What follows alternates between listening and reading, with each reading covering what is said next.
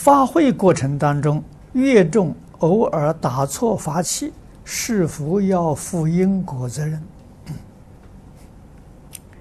那没有什么因果责任啊，而是什么呢？护法神呢、很烦恼。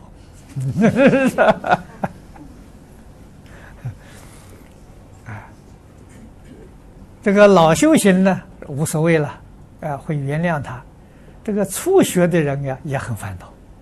啊，因为这个拍击打错了，啊，打错会扰乱整个法会的秩序，啊，所以这个呃，维诺跟乐众啊，是在法会当中领众啊，要靠他们两个人，啊，那么这个法器一定要很熟，啊，要很熟，嗯，啊，当然，啊，过失啊是总。免不了的，啊，尤其是在家居士，啊，你不是天天在做，啊，天天在做的时候，还得要个三年五载，才真正成熟，啊，所以，在开头的两三年当中，这种错误是难免，啊，总是会都有的，啊，不，不要在意，啊，不要在意。